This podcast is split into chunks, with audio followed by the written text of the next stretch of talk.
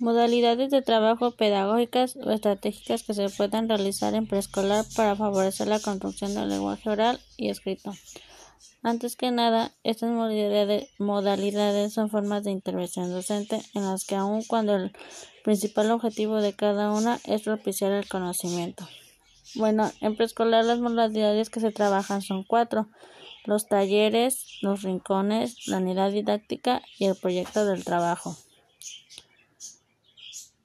Algunas maneras prácticas de mejorar la oratura sería conversando, tomando la iniciativa y comenzar una conversación inesperada.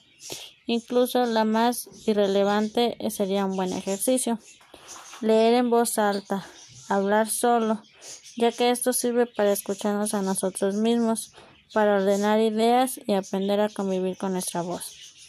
Experimentar lugares nuevos e incluso hacer actividad física así creando que el niño pueda emocionalmente desarrollarse emocionalmente y poder poder sacar un poco más adelante su imaginación que pueda recrear a sí mismo.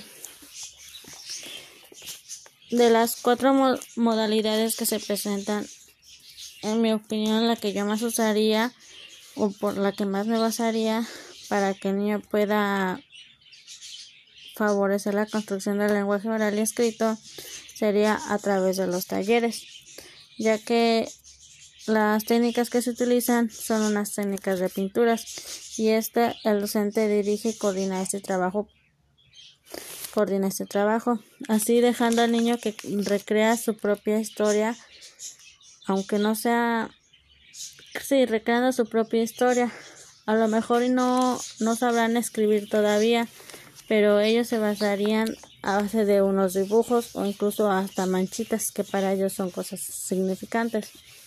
Un niño chiquito cuando se imagina una historia que hasta luego nos andan contando nosotros, él no se basa no se basa que si sabe escribir, al contrario, él él cuando nos está explicando como que empiezan a hacer dibujitos y nos dicen, este dibujito es, tal cosa, no, pues que este dibujito es una estrellita. Entonces ahí el niño empieza como que a, desarrollar, desarrollar un poco más acerca de poder hablar. Porque pues al momento que nos están contando, nos están diciendo, no, pues que pasó esto y luego lo otro y que llegó, pues, no sé, la bruja y que se llevó a fulanito de tal. Entonces ahí está desarrollando su la forma de hablar, lo oral. Así ya y ya cada vez va avanzando o formando mejor las, las oraciones o la historia.